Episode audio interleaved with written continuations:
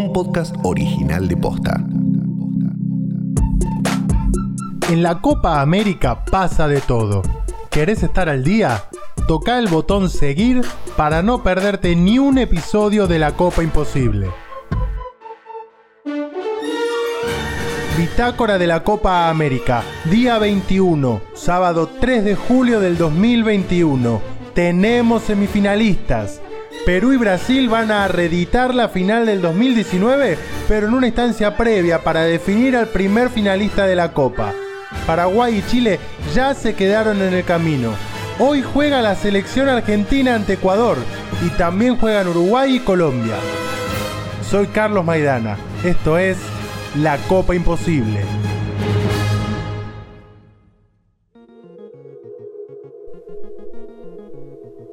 Los cuartos de final de la Copa América arrancaron con todo.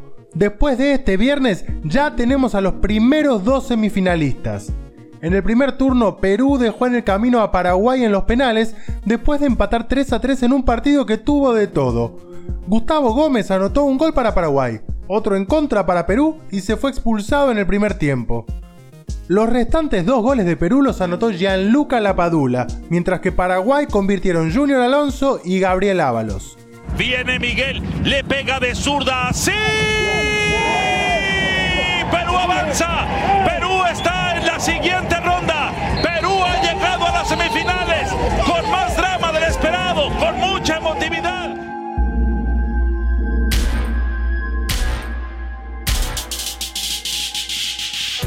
Gareca es historia pura en Perú. Desde que el argentino tomó la selección peruana es su tercera clasificación a semifinales en cuatro ediciones de la Copa América.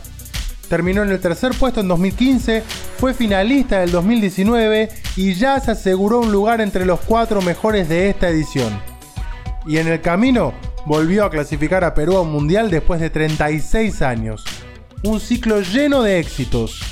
Cuando terminó el partido, se lo dedicó al pueblo peruano. A la gente, eh, bueno, a la familia, a mi familia, a la gente que siempre nos ha apoyado, eh, dedicarles a ellos, sobre todo a la gente porque siempre que cree en nosotros, creyó y cree en nosotros, entonces en todo momento siempre nos apoyó. Así que para ellos esta, esta clasificación. Sin duda que uno de los pasos más exitosos de Gareca desde que es entrenador lo tuvo en Vélez Sarfield. Allí ganó cuatro títulos, el Clausura 2009 y el 2011, el Torneo Inicial 2012 y la Copa Campeonato 2013. Fue otro ídolo de Vélez, Cristian Bacedas, el que apostó por él y lo llevó al club cuando fue manager. Hoy es el director deportivo de Olimpia de Paraguay y celebró la actualidad de su amigo. Siempre noté en él un líder total, con esos tipos que cuando abren la puerta a un vestuario hay silencio, son tipos con ascendencia, eh, tiene todo un recorrido detrás, entonces está preparado para todo lo que está viviendo. Yo creo que también una de, de sus características más notables es recuperarse o reinventarse constantemente, aun cuando el equipo pierde. Fíjate que en esta Copa América empezó perdiendo con Brasil 4-0 y, y, movió algunas fichas y encontró, encontró el equipo. Es consecuencia de un andar que si uno repasa eh, cómo él se ha manejado con, su, con sus equipos, eh, por supuesto que la sapiencia y sabiduría que, que tiene en este presente lo, lo, demuestra en la actualidad de Perú, habiendo habido una renovación de, nombres con otros, con chicos que están teniendo eh, nada, apariciones en la selección de Perú que antes no tenían, en fin. Eh, a mí por supuesto que me alegra mucho, porque aparte de respetar al enorme profesional que es, lo quiero como amigo. Entonces, eh, doblemente feliz.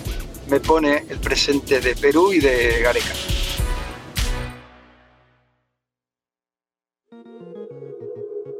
Si hubo una figura en Perú, fue Gianluca Lapadula, que como dijimos hace un rato anotó dos de los tres goles de su equipo. Su historia es muy particular y también reivindica a Gareca, que logró convencerlo para integrar esta selección. Es que la Padula, de 31 años, es italiano. De madre peruana, nunca había visitado Perú. Actualmente en el Benevento de la Serie B de Italia, Gareca lo convenció de naturalizarse y lo convocó por primera vez en noviembre del año pasado en la derrota ante Chile por eliminatorias. La Padula llegó a esta copa como reemplazo de Paolo Guerrero, que tiene una lesión ligamentaria y justamente le dedicó el gol al histórico delantero peruano. Paraguay fue, has hecho un gran partido, partidazo, le has hecho honor y está bien así, es justo. Con estos chicos eh, todo es muy sencillo, todos me ayudan eh, eh, en la cancha, fuera de la cancha. como ya he dicho, es una familia. Nada, de, estar tranquilo y, y, pegarla como sabemos. Y quiero estos tres goles para dedicarlo a mis hijas, tres mis hijas, Bianca, Regina y Sole son para ellas. Tenemos una semifinal ahora, tenemos que pensar a eso. Ahora es el momento de recuperar, de trabajar para llegar al partido muy bien. Nunca pasará, yo quiero agradecer a Pablo para, para dejarme su camiseta y él es un jugador histórico. En el segundo turno Brasil venció a Chile por 1 a 0 con gol de Lucas Paquetá en un partido trabado, cerrado y bastante discutido. Así las cosas, después del triunfo de anoche, Brasil va a reeditar ante Perú la final del 2019, pero esta vez en semifinales. De peruanos y brasileños va a salir el primer finalista de esta copa.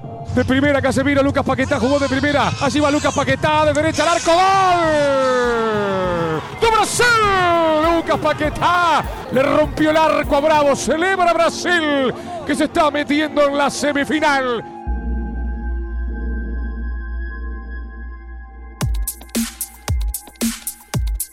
Hoy juega la Argentina. Desde las 10 de la noche el equipo de Lionel Scaloni va a enfrentar a Ecuador buscando un lugar en la semifinal. El entrenador no confirmó el equipo, pero aseguró que mantiene una única duda de cara al encuentro de esta noche.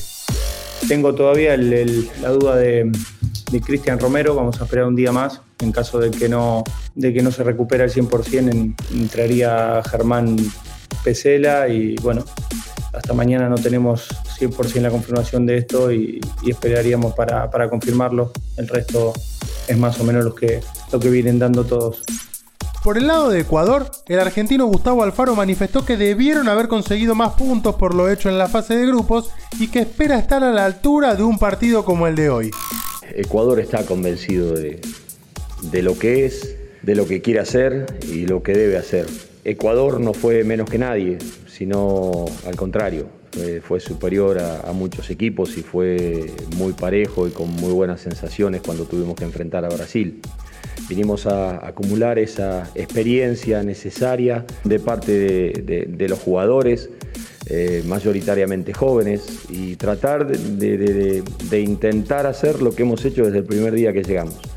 Jugar contra todos los rivales de la misma manera y en la misma situación. Así que sabemos que obviamente por jerarquía, por, rodaje, por experiencia, por, costumbre de saber jugar este tipo de distancias, Argentina tiene ventajas en ese aspecto. Pero sabemos que son 90 minutos de fútbol, sabemos que empieza otro tipo de campeonato diferente. A veces no siempre el que aparentemente es mejor o superior es el que termina ganando, porque son 90 minutos que a veces el fútbol se, define por detalles. Así que esperemos tener un buen partido que, tengamos rendimientos parecidos a todos los partidos que hemos jugado en esta Copa América, porque si eso es así, yo creo que Ecuador eh, va, va a estar preparado para hacer un muy buen cotejo. Tampoco te recomiendo que te pierdas el otro partido porque de ahí va a salir el semifinalista que va a enfrentar al ganador de Argentina y Ecuador. Desde las 7 de la tarde, Uruguay y Colombia van a jugarse todo en Brasilia. Ideal para hacer la entrada en calor. Si te gustó el podcast, compartilo. Si es la primera vez que lo escuchás, dale seguir para no perderte ninguna novedad. Nos reencontramos mañana, ojalá con la Argentina clasificada a la semifinal. Chau.